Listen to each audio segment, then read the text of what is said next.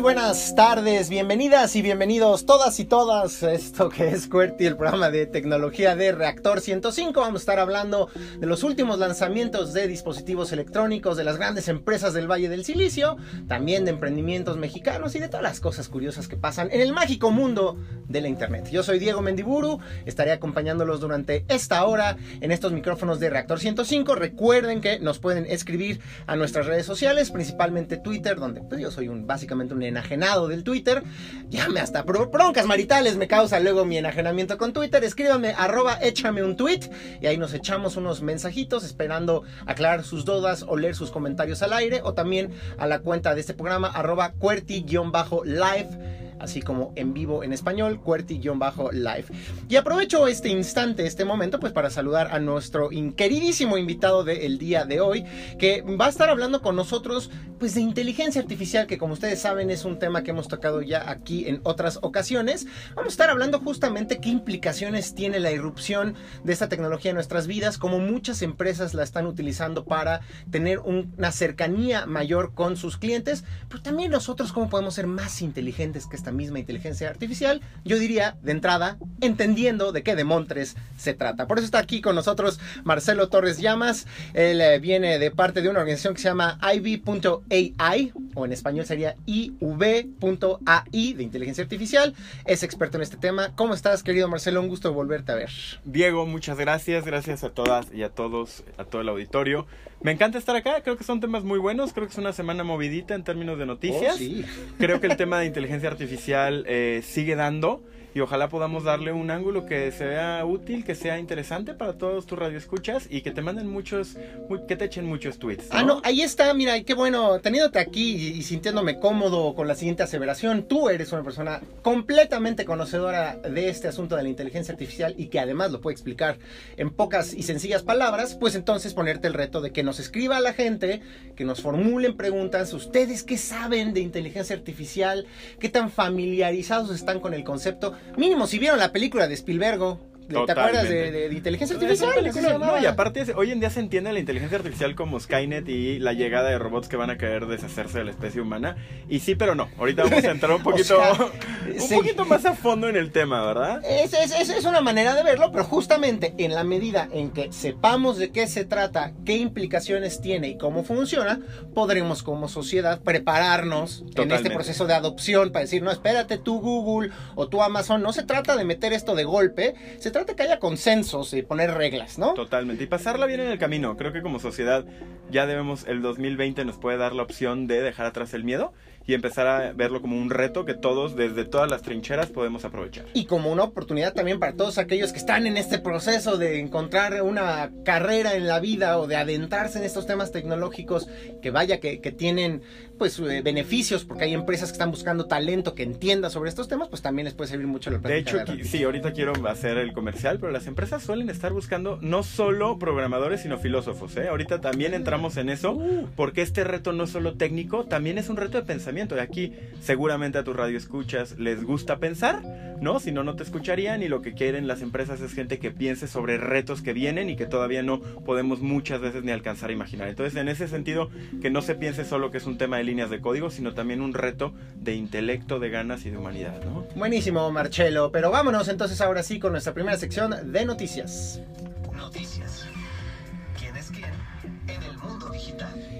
Y pues ya que estamos hablando de inteligencia artificial, ¿qué te parece si empezamos con una nota que creo que va a abrir el debate? Porque es otra vez estos escenarios en donde hay tecnologías relacionadas a la inteligencia artificial que se están implementando en contextos que muchos alertan son complicados, son delicados. Estamos hablando de que allá en Londres, en la capital del Reino Unido, la policía de aquel país, ya sabes, la, policía metropolitana de Londres, está comenzando a instalar videocámaras que de por sí hace muchos años se dio la polémica en Londres, creo que fue en los tiempos de David Cameron, cuando era primer ministro, antes de que se hablara de la salida del Reino Unido de la Unión Europea, eh, fue de las primeras ciudades que inundó de cámaras. Y por lo visto no se quieren quedar rezagados y es una de las primeras ciudades europeas que está poniendo cámaras en ciertas zonas de la ciudad con capacidad de reconocer los rostros de las personas a través de tecnologías que conocemos a muy amplio, eh, en un amplio sentido como inteligencia artificial, ¿no? Esta capacidad que tienen las máquinas de identificar los rostros a partir de tener un algoritmo que identifica las características particulares de una persona y hace una búsqueda en una base de datos para ver si hay coincidencias. El mismo criterio que hace que puedas desbloquear tu celular sin usar tu manita.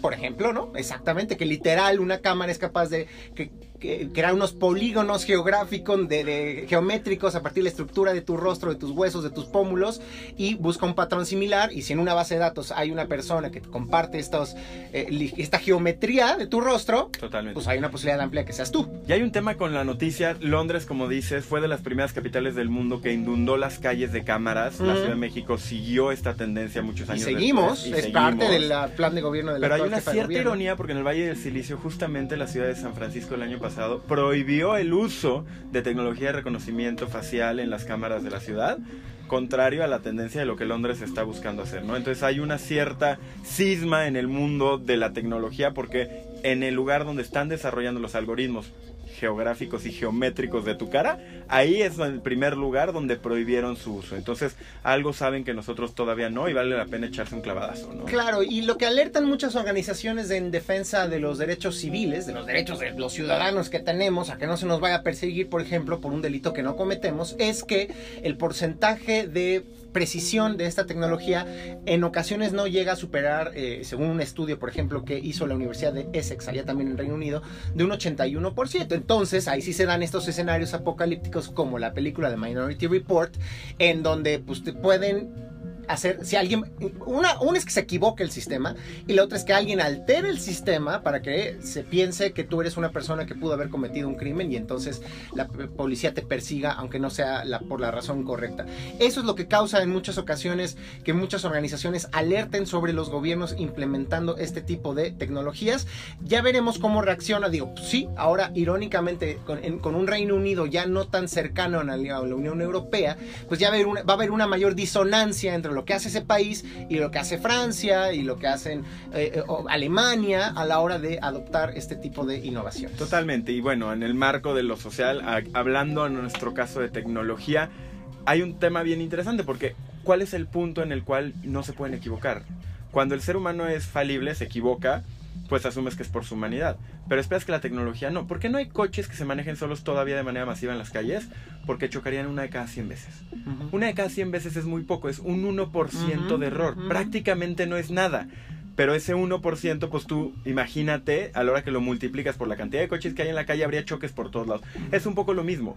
Si lo llevaran un 90 y- del 80 y tantos por ciento que planteabas, si lo llevaran un 99%, aún así no quieres que una de cada 100 veces la tecnología se equivoque y te ponga como si fueras tú el que se robó aquel disco de Maná, que aparte sería un ¿Qué escándalo tal? No, de la bueno, tienda de discos, ahí ¿no? Más bien, este, vas a la cárcel por tus gustos musicales. No, el tema es justo también el precedente que tenemos, porque en otros países, eh, eh, con regímenes, digamos, más autoritarios, se utiliza esta tecnología inclusive para perseguir a miembros de minorías raciales, étnicas o religiosas, ¿no? Y eso, eso también es muy triste, ¿no? Que Es se un use para vulnerar derechos humanos, pero bueno, pues ya veremos cómo le va eh, con este experimento. Y otra vez, el chiste de este espacio y de la conversación que tendremos con Marcelo y que la, de la conversación que tenemos cada semana con ustedes es que enten- entendamos las implicaciones del uso de esta tecnología para que estemos prevenidos para cuando se vengan acá en México a querer llenar de cámaras Que con reconocimiento será que- pronto, que, que seguramente. no, no pasará mucho tiempo. Oigan, y bueno, no, la noticia del, de- para mí es la noticia de lo que va del año, al menos en términos de, eh,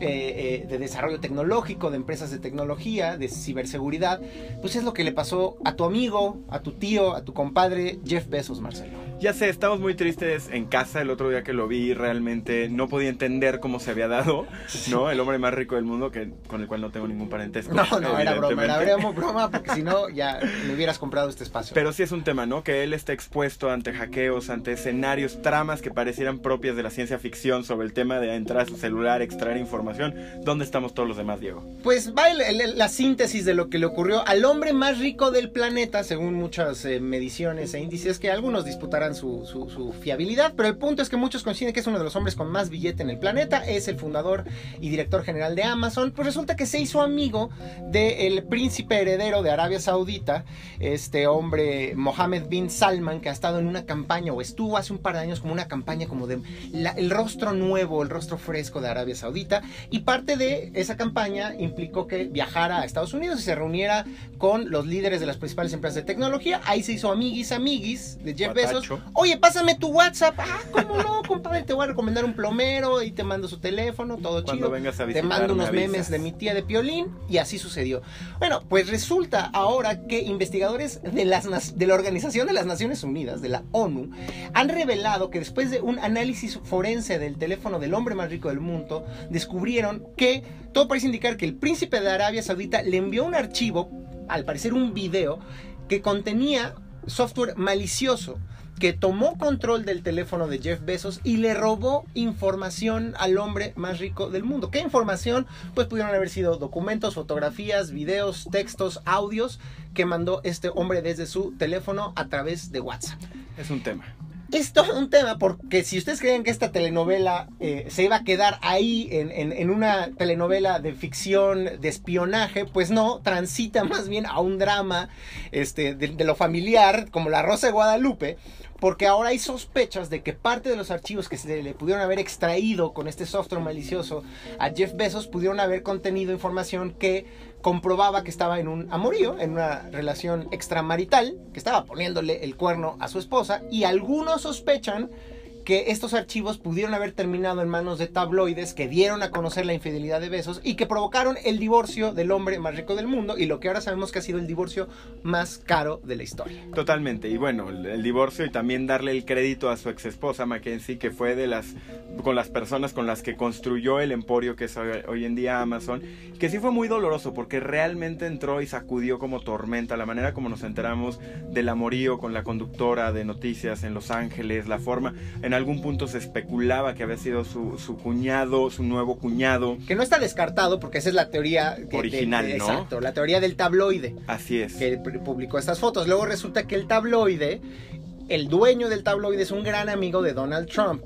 Y por ahí dicen que hay otra vez todo esto. ¿Por qué? ¿Por qué alguien hackearía el teléfono del hombre más rico del mundo? Pues resulta que en el Washington Post, en el periódico que compró Jeff Bezos, escribía Yamal Khashoggi, que era este periodista que estaba denunciando violaciones de derechos humanos del régimen de Arabia Saudita y que este hackeo por parte del príncipe tenía como motivación intimidar Totalmente. y decirle al Washington Post, deja de publicar estas cosas sobre lo que se está haciendo en este país. Claramente no surtió efecto la intimidación, sí le dieron un llegue a su fortuna o a todas las consecuencias que tuvo el divorcio para Jeff Bezos. Pero y bueno, eh, insisto, esta es una trama de una película de espías combinada con una comedia este, de situaciones, ¿no? Con Jennifer Aniston. Con Jennifer Aniston y un perro que habla, no más faltó. Totalmente. Y creo que deja un poco un mensaje, ¿no? Creo que la parte de ciencia ficción es interesante darle el seguimiento. El caso lleva meses desenvolviéndose. Pero también vale la pena entender que nosotros podemos ser él. O sea, al final del día, un buen amigo Bueno, que no, trabajaba no tan millonarios, sin, la- sin el dinero, no, pero un buen amigo que trabaja en tecnología me decía que siempre el mayor riesgo está entre el teclado y la silla, ¿no? Y ese era, él era especialista en temas de seguridad y decía el riesgo está en la persona. Entonces, sí creo que nos manda una señal a todos, si bien nosotros no somos a lo mejor un objetivo natural, otra vez es importante cuidar nuestros datos, es importante entender con quién estamos conversando en redes, es importante entender qué contenido consumimos, porque el día de mañana a lo mejor no será para tratar de intimidar, como bien comentabas, pero sí puede afectar la manera como llevamos nuestra vida diaria y es tan sencillo como no abrir videos que no tienes por qué abrir, no porque puedan llevar gemidos o no, sino porque en general el, manejo adecuado de nuestra información y nuestras comunicaciones es en última instancia nuestra responsabilidad. Dos cosas sobre este tema. Uno, justamente en su editorial del día de hoy, el Washington Post hace un recuento más bien de, de- de- de un tema que parece satelital a este respecto, pero en realidad es parte del, del- asunto principal y es la industria del software de espionaje. Que sabemos y tenemos documentado que hay empresas en Italia, en Israel, en, en- en muchos países importantes del mundo que hacen negocio con esas tecnologías que utilizando vulnerabilidades de seguridad atacan y roban información, sí, del hombre más rico del mundo, pero en otros contextos, incluido el mexicano, han servido para robar información a periodistas, defensores de derechos humanos, activistas, gente de ONGs, inclusive eh, activistas del mundo de la diversidad sexual. Entonces, eso, eso es lo grave, que hay gente pudriéndose de dinero haciendo tecnología nociva que afecta a las personas en su intimidad, en su trabajo, en su libertad de expresión e inclusive podría llegar a tener consecuencias físicas, exponerla donde vive una persona, por dónde transita, dónde trabaja.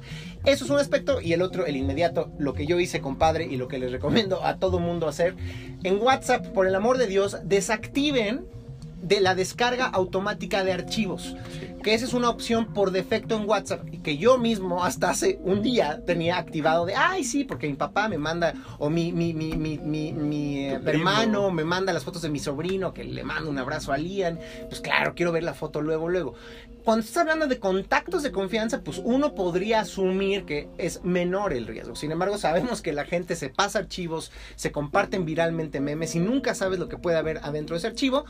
Y además, un problema grave de seguridad que tiene WhatsApp es que cualquier pelado te puede agregar. Entonces, Totalmente. cualquier pelado, si tú tienes activada esta funcionalidad que está por defecto, que se descarguen con Wi-Fi al menos videos, fotografías o audios, cualquier hijo de vecino que tiene tu número te envía un archivo con malware, se descarga en automático y ya te pasaron a perjudicar. Creo que es el mejor consejo que se le puede dar a la audiencia. Y no solo eso, creo que vale la pena que se socialice. Los que nos están escuchando, manden sus tweets de lo que opinan respecto a este punto y platíquenlo con su tía, con su prima, Sí. con su amigo, Sí. con el novio, con la novia, con quien quieran. Pero platíquenlo, hagan, sigan el consejo de Diego. Porque con este sencillo consejo van a poder realmente proteger su información y aparte van a ser personas interesantes que van a ser siempre los de confianza cuando la gente tenga dudas de tecnología. Entonces, como radio escuchas de este célebre y connotado programa, Oh, sí, sí, creo sí. que es su responsabilidad y, eh, empezar a protegerse a ustedes y a los demás en su manejo de información. Protéjanse por el amor de Dios. Y ahora, pues, ¿qué te parece si empezamos ya con noticias menos intensas? Porque vamos a guardarnos unas intensas para el final, pero por lo pronto, Me late. algo que me sorprende mucho, quizás ya me estoy volviendo viejo, Marcelo, pero es todo este tema de los esports, los videojuegos como deporte o los videojuegos como práctica profesional, como una industria que está dejando muchísimo dinero, donde hay patrocinadores que le pagan a jugadores que todo el día practican para ser el mejor en su disciplina, que es decir, el mejor en un videojuego en específico. Me encanta. Y ahora leo esta noticia de que ya están llegando en en Estados Unidos. Por cierto, ¿viste el, el documental de Aaron Hernández en, en Netflix? Sí, qué duro. Qué cosa. Qué cosa, qué no, cosa. no, bueno, yo, yo, en fin. Muy largo, muy bonito, muy fuerte. Está, es una cosa que combina tantos factores eh, alrededor de la polémica y, y trágico destino de este exjugador profesional de fútbol. Les recomendamos que lo vean. Pero eh, lo recordé pues porque uno de los aspectos que toca este eh, documental, dividido en tres capítulos, Así es. es pues lo relevante que es el fútbol colegial en los Estados Unidos, que es un negocio multimillonario para las universidades en los Estados Unidos. Y para los pueblos de las universidades, porque mucho de la economía está sustentada en la capacidad de- del equipo de lograr llegar a postemporada. Bueno, pues ahora resulta que también los videojuegos van a formar circuitos profesionales que implica que universidades tengan sus equipos de videojuegos tan famosos como Fortnite. De hecho, Fortnite llega ahora a un circuito, a una liga profesional en lo que le llaman en Estados Unidos colleges y high schools, ¿no? Que serían como, pues sí, como preparatorias y, y- y educación superior. Y entonces, así como tenemos en Estados Unidos a los grandes equipos de fútbol colegial, pues ahora tendremos a los equipos de videojugadores profesionales de Fortnite batiéndose a balazos, eh, recibiendo becas y patrocinios y generándole visibilidad a estas instituciones gracias a pues la solidez y los triunfos de estos equipos de videojuegos. Es muy interesante. En México, algunas universidades El privadas. Gracias, sí se puede decir. Sí. Sí, Justo sí, el. TEC, nuestro querido TEC, le mandamos corazoncitos a lo lejos. El TEC lo está haciendo y lo está entendiendo desde la perspectiva de los valores que genera. Al final de cuentas, toda la parte del mercado y el negocio que es es secundario. Al final del día, el que exista una amplia competitividad dentro de una universidad en algún tema, puede ser en béisbol, en básquetbol, en fútbol americano o ahora en este tipo de esports lo que estás atrayendo es un tipo específico de jóvenes. Y también eso vale la pena, nosotros ya estamos más viejitos, pero poniéndonos en los zapatos de los jugadores profesionales que habrán de obtener becas en universidades, al final del día habla de rasgos de personalidad. Y cuando tú hablas de un jugador de cierto deporte o disciplina atlética distinta, literalmente lo que estás haciendo es tener una manera de filtrar si esta persona es competitiva, es perfeccionista, es disciplinada, etcétera. Entonces, para los que critiquen fuertemente que esto no tiene nada que ver, tiene todo que ver. Son mecanismos que que tienen las universidades para seleccionar a personas con ciertos rasgos y qué crees, con una ventaja, que los esports también tienen una carga interesante en términos del discurso de género. Hay muchas mujeres que son grandes jugadoras de esports, entonces el día de mañana el famoso discurso de las capacidades y habilidades físicas, fortaleza, etcétera, pasa a una segunda instancia y te permite balancear un poquito más la cancha. Sé que es harina de otro costal. No, no, no, es un tema muy interesante porque justo iba a mencionar que, que también de lo que se trata es, es de romper con esta dinámica que muchas veces viene de las comunidades en línea, que suelen ser ambientes hostiles para la diversidad y en donde suele haber mucha hostilidad hacia las eh, mujeres que juegan un videojuego. Si, esta, si la profesionalización de la práctica de los videojuegos también empieza a crear un terreno más eh, parejo, y, y, que reduzca esas violencias que se dan muchas veces en línea, eh, maravilloso. Seguramente es ¿no? el efecto que se dará, porque ahorita está autocontenido con los propios prejuicios de los que están ahí, que uh -huh. sí, como dices, en efecto pueden ser bastante duros para las mujeres que juegan videojuegos, pero a la hora que tienes un desahogo dentro del esquema de mercado de la educación formal, seguramente vamos a ver un gran avance, es, si no un gran avance, por lo menos un avance, y hay que seguirle la pista. Los esports no se van a ir a ningún lado, en un mercado global van a ser cada vez más relevantes y bueno, aprender a jugar un poco de Fortnite también nos permite conectar con los sobrinos, con los hijos, oh, con los nietos. Yo fíjate que al Fortnite le he tratado de entrar y nomás no puedo. Yo nunca he ganado. No, malísimo. Yo, yo jugué dos meses Fortnite, yo te diría casi diario. Nunca logré ganar. ganar. Nunca. Es un tema de altísima competitividad. Sí. Yo soy más tranquilo, más tiendo al, al llevémonos la leve. ¿No? Pero, pero a los que les gustan los videojuegos y son competitivos y vienen del mundo de Halo y otro tipo de sagas, definitivamente Fortnite debe ser divertidísimo. Oye, ya que estamos hablando de videojuegos y ligas profesionales, está derivando esta, esta fascinación, este furor por los videojuegos, está generando también una guerra en la industria del streaming, de la transmisión de torneos en línea.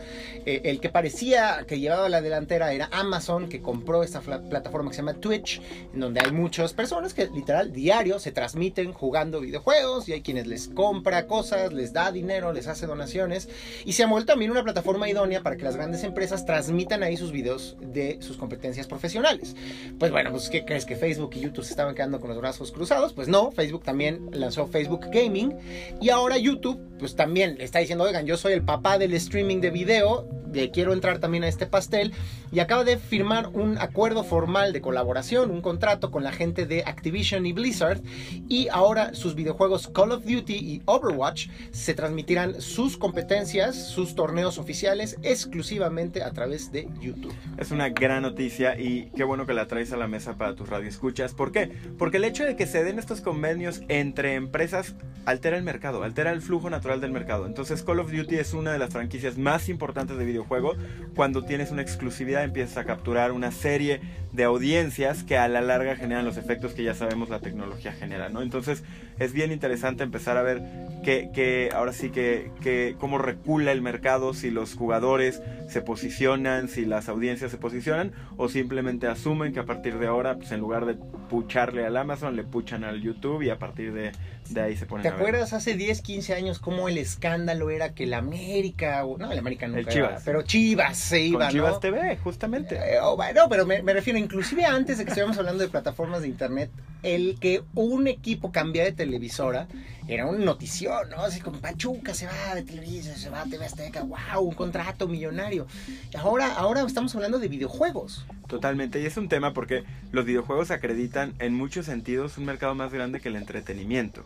Eso es algo que también no, no, no debería pasar desapercibido. O sea, juegos de las Chivas, con todo el respeto para los seguidores de las Chivas, que aunque no saben tanto de fútbol como los que le vamos a los Pumas, en general, eh, pues bueno, sí tienen una base de seguidores, pero proporcionalmente es mucho más chico que la, la, audiencia real. Yo lo veo con mis sobrinos, todo el día están viendo este tipo de videos. Es una audiencia mucho más amplia. Sí, sí, sí, sí, los hábitos están cambiando y era normal que entre generaciones se compartía la pasión por el fútbol, pues no, ahora están llegando los videojuegos y los chavos están usando su tiempo libre para no solo jugar videojuegos, sino ver gente jugar videojuegos. Que por cierto, me hace recordarle a las personas, mencionarles, ¿tú tienes un Nintendo Switch? ¿Te gusta esa consola? ¿Te gusta Yo he Nintendo? jugado Nintendo Switch, jugué Mario Kart con, con buenos resultados, no estoy muy contento. Yo creo que fue uno de los puntos altos de mi diciembre pasado. Ah, Entonces, es bueno. sí, es, no, es, no, tengo uno, pero lo he jugado. Es gacho llegar al Mario Kart y descubrir que hay un clavadito que te aplasta en todas las carreras. Es durísimo, es pero, pero al mismo tiempo es apasionante y, y lo disfrutas disfruté mucho. Qué Sí, bueno, sí. pues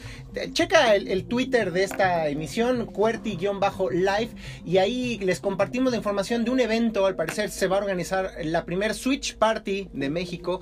Pues literal, como el Switch tiene esta característica que te permite inalámbricamente y al ser portátil conectarlo con otras personas que tengan la consola, pues a alguien se le ocurrió la idea de decir, pues juntémonos varios, cada quien traiga su Nintendo y hagamos una fiesta donde haya un grupito jugando Mario Kart, otro grupito jugando Smash Bros, otros intercambiando Pokémones.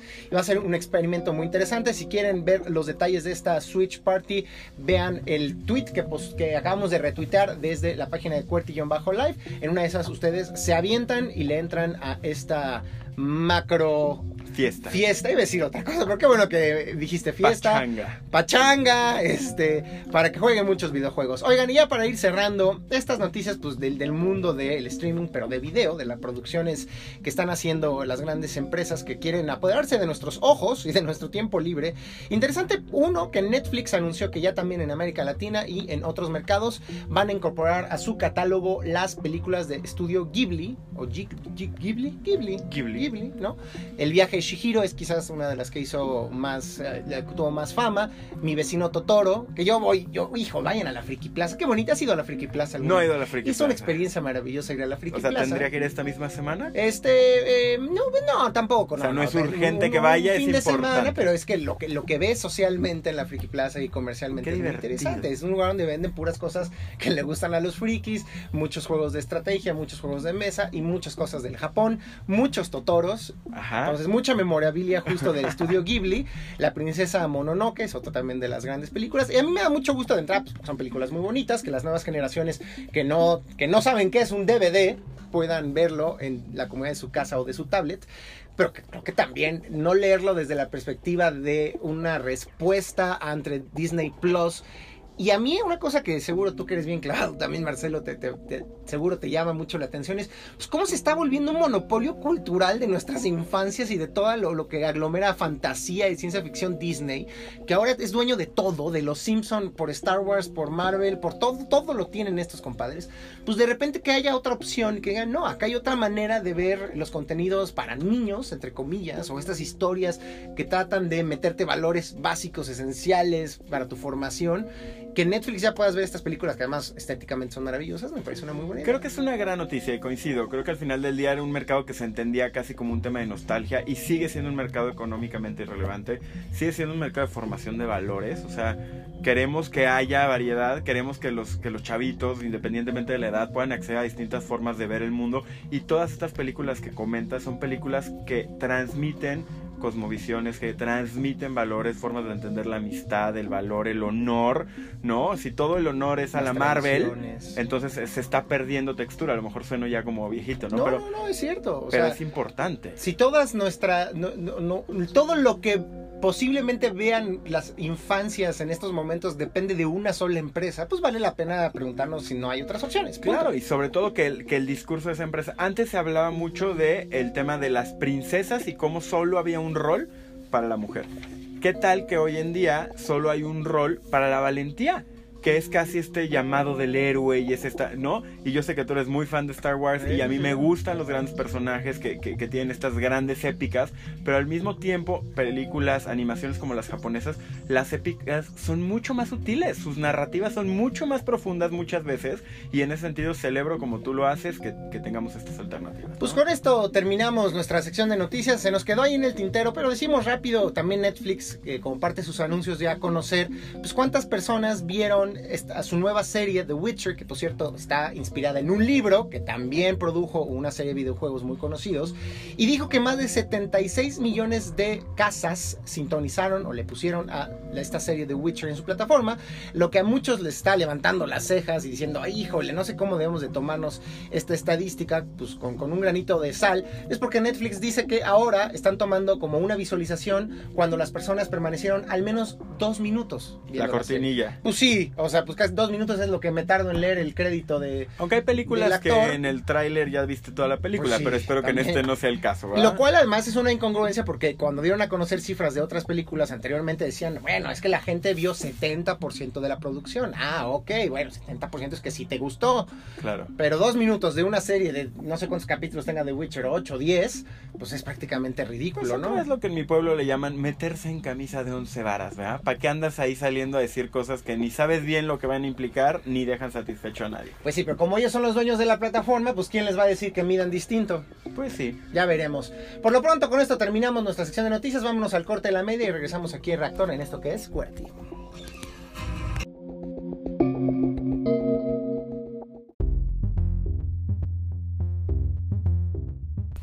Estamos ya de retache en esto que es QWERTY, el programa de tecnología, emprendimiento, internet y startups de Reactor 105 y nos acompaña en cabina Marcelo Torres Llama.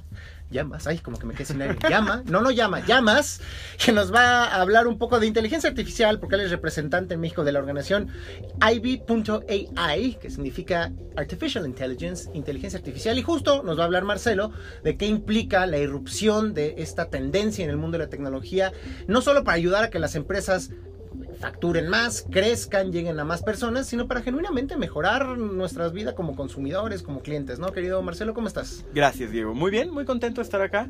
Gracias por la invitación y listo para platicar de un tema que aunque se ha escuchado mucho, seguramente hoy encontraremos nuevas formas de abordarlo y dejar algunas reflexiones para tus radioescuchas. A ver, ¿por dónde empezamos, Marcelo? Porque tristemente los que estamos frente a un micrófono solemos meter en la canasta, en la vasija de inteligencia artificial muchas cosas De acuerdo. y a veces cometemos errores. Yo creo que lo- podríamos empezar rápido abordando el tema de inteligencia artificial y después entrar al tema de cómo ser más inteligentes que la inteligencia artificial. Porque todo el mundo tiene como este miedo de estar lista y nos va a superar a todos y hay varias cosas que podemos hacer para seguir siendo competitivos y aprovechar como consumidores y como trabajadores esta herramienta. Pero entrando a inteligencia artificial es todo un sistema que es inteligencia, pues. Aparte de no ser estúpido. No sé si esa palabra sea eh, adecuada. ya, creo que Segov ya no, Ok, ya no, nos va a castigar. No hay multón, ok. Aparte de no ser tonto, ¿no? La- ser inteligente es ser capaz de llevar a cabo tareas complejas con el fin de lograr un objetivo específico. Esa es la inteligencia, ¿ok? La inteligencia artificial son una serie de programas computacionales y el hardware, es decir, los fierros que lo soportan, para llevar a cabo el mismo tipo de tareas que asemejan lo que los seres humanos quieren obtener.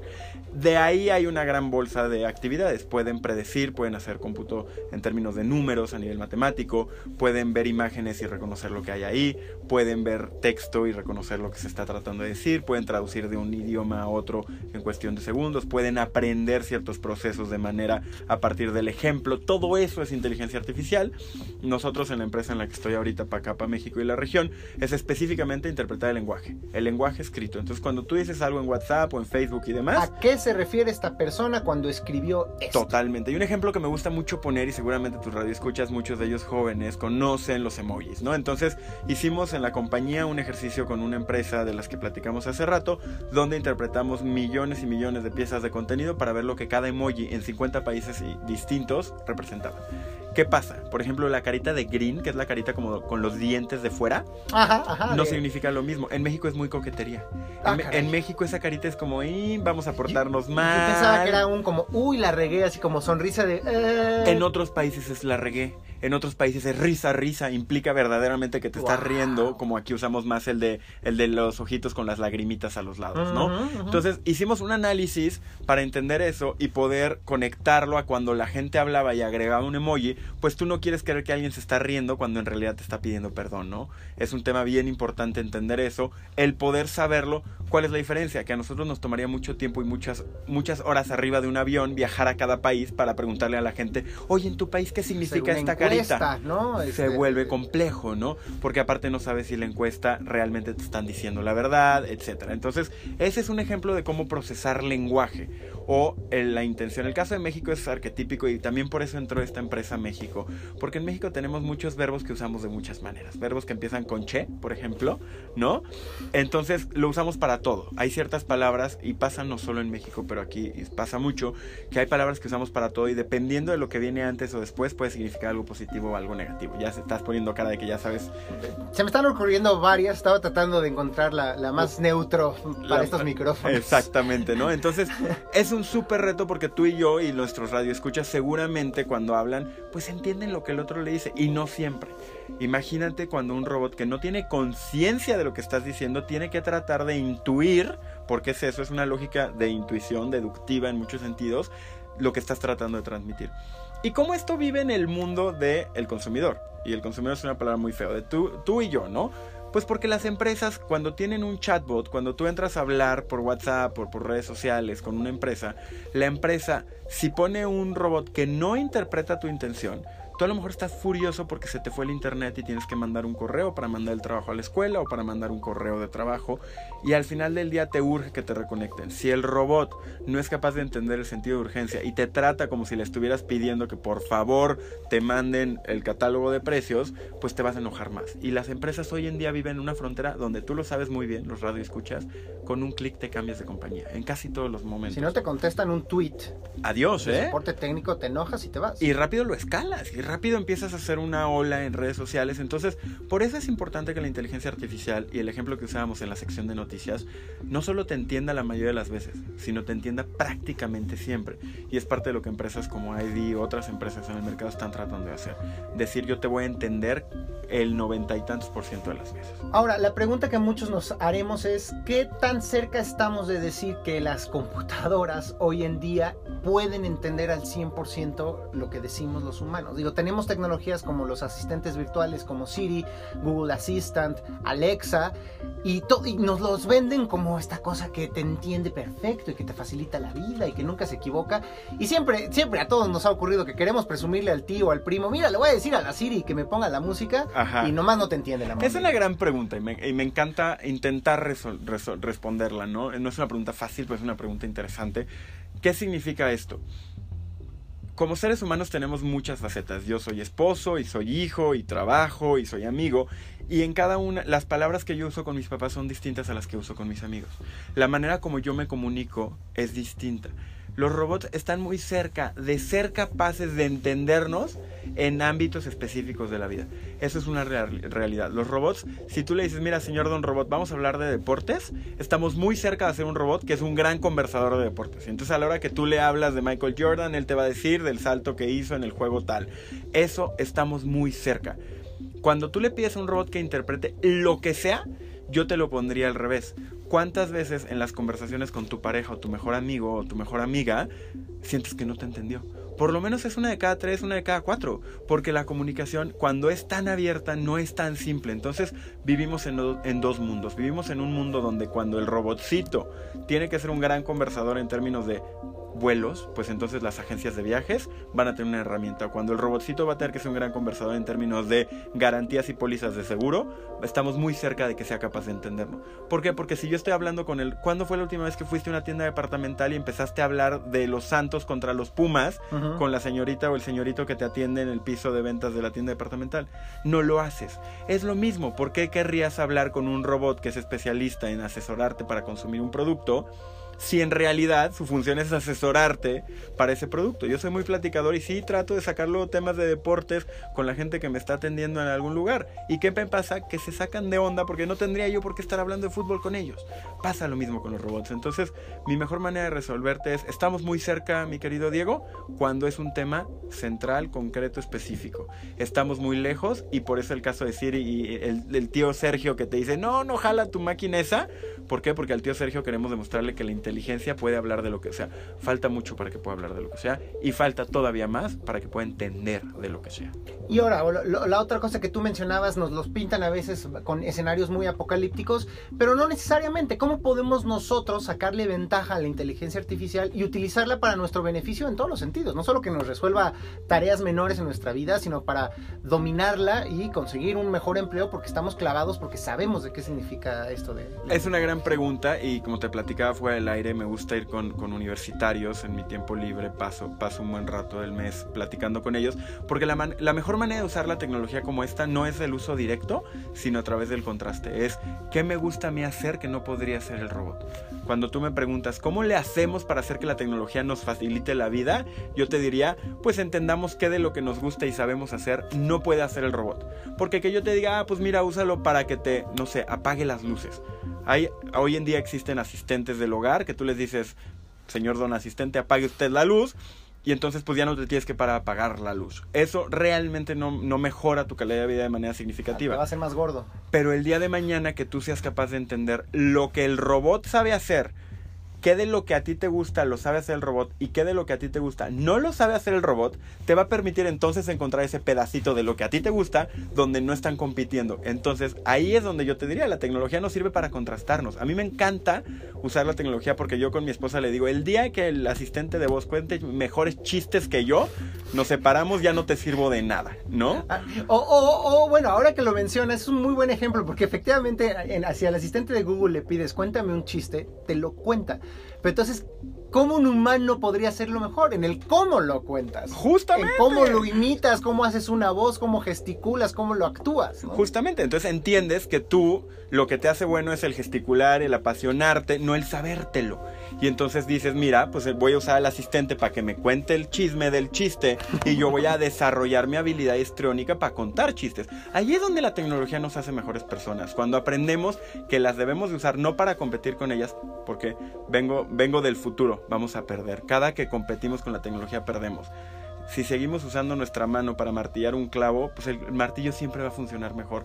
Es lo mismo. Hay cosas que la tecnología hace mejor, pero eh, nos permite, por contraste, entender que no, no solo que, que nos hace mejores, Diego, sino que nos gusta hacer. A lo mejor sueno muy millennial, trato de ser millennial, centennial ya no fui, perdón, les fallé, pero eh, saber qué nos hace mejores y qué hacemos mejor que la tecnología nos puede ayudar a ser más felices. Bueno, y ahora sí cuéntanos un poco qué está haciendo Ivy.ai aquí en México, más o menos qué tecnologías pone a la disposición de otras organizaciones. Pues mira, estamos tratando de platicar con empresas, de estas empresas que sirven a muchas personas al mismo tiempo, bancos, telecomunicaciones, tiendas departamentales, aseguradoras.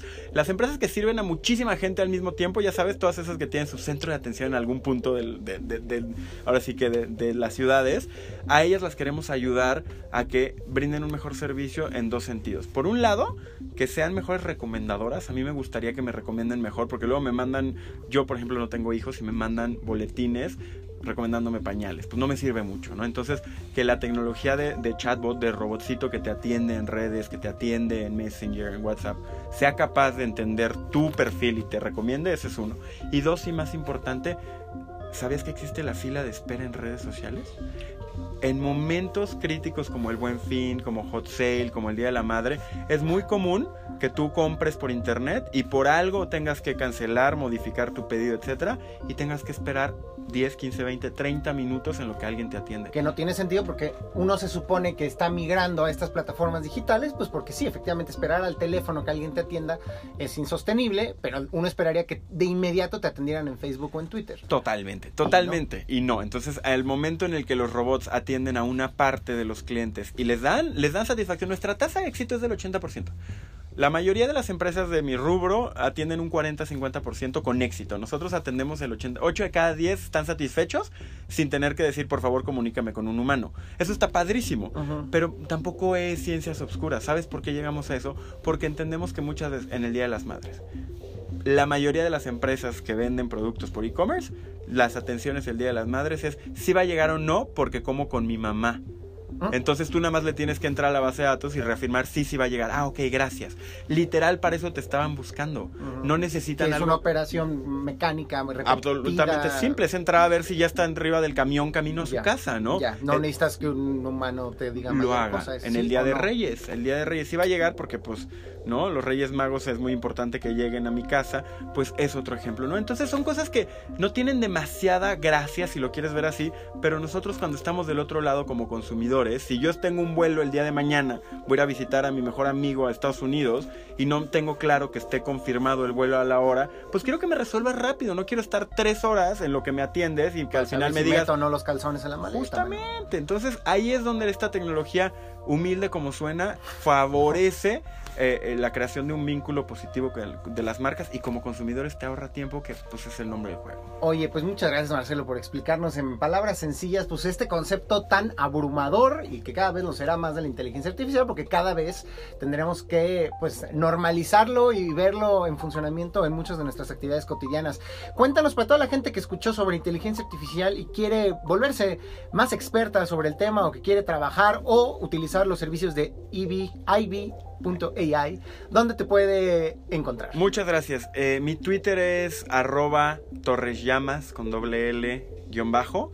Eh, la Está es en, el- en- en la cuenta de Reactor, pueden ver ahí el tweet donde mencionamos al buen Marcelo. Gracias. Y la página de la empresa es i de Ignacio V de vaca punto AI.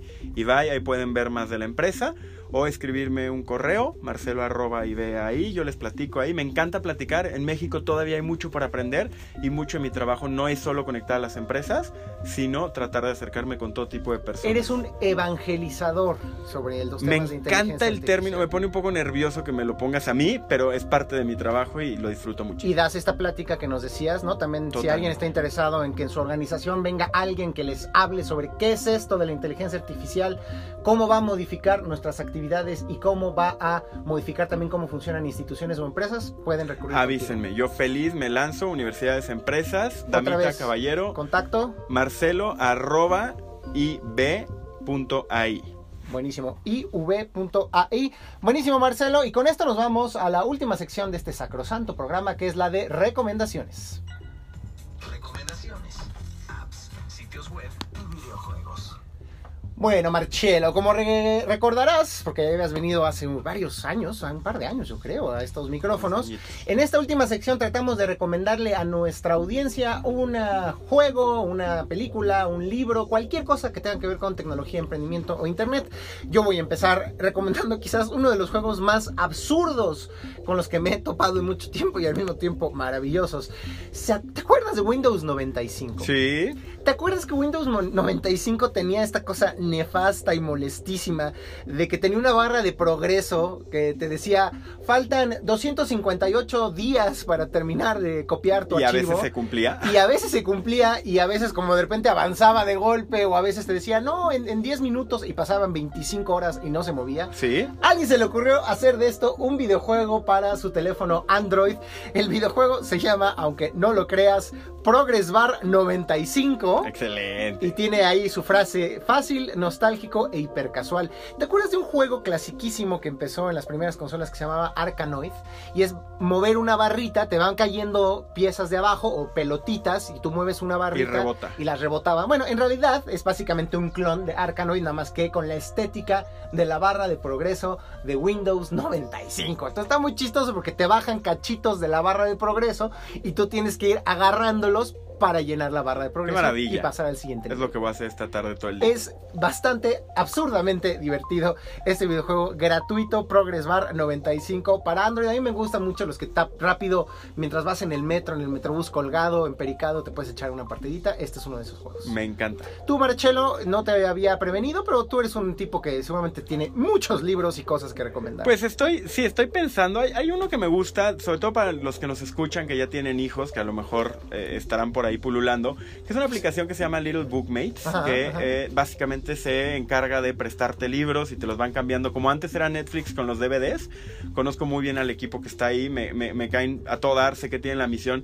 de hacer que la lectura entre padres e hijos, o no solo entre padres e hijos, también de adolescentes, pues sea más divertida, ¿no? Entonces tienen un catálogo de libros padrísimo, yo, yo creo que es un emprendimiento mexicano que deberíamos de estar escuchando más de ellos y yo lo recomendaría, tienen una app que pronto están por ayudarte a registrar cuánto tiempo lees, entonces ya puedes presumirle al vecino, a la vecina, mire usted vecino, ya, ya estoy leo más que leyendo". Vicente Fox. Es correcto, y que muchos de los presidentes de México, como bien sabemos. Entonces yo creo que Little Bookmate sería una gran recomendación, tanto para los jóvenes, adolescentes que les gusta la lectura, como para los padres que quieren que sus chavitos aprendan a leer. Buenísimo, querido Marcelo, para recomendaciones. Oigan, y quiero leer algunos de los comentarios que nos dejaron. Toby nos dice, hablando de la serie The Witcher en Netflix, esa serie que pones eh, la vi en un solo día, así que eso de la estadística es verdad, dice, pues sí, él se enajenó y la vio completita. Ajá. Nuestro compadre Yadion Vaz nos dice, estupendo programa como de costumbre, muchas gracias por seguirnos. También eh, nuevos radioescuchas, muy halagado por el comentario del buen Frank. Nos dice, no había escuchado tu programa y te quiero felicitar, gran programa, compadre, en verdad de todo corazón, se agradece tu comentario. Y al buen Omar Márquez Chávez, que digo es el fanático más grande que tenemos en esta emisión, también le mandamos un fuerte abrazo y les agradecemos a todos por habernos acompañado a lo largo de esta hora. Espero que hayan quedado muy bien informados sobre las novedades del mundo de la tecnología. Una vez más, Marcelo, gracias. Gracias, Diego. Gracias a todos. Y nos escuchamos el próximo lunes a las 3 de la tarde aquí en Reactor 105 con otra emisión de Cuerti. Yo soy Diego Mendiburu y bendiciones a todos.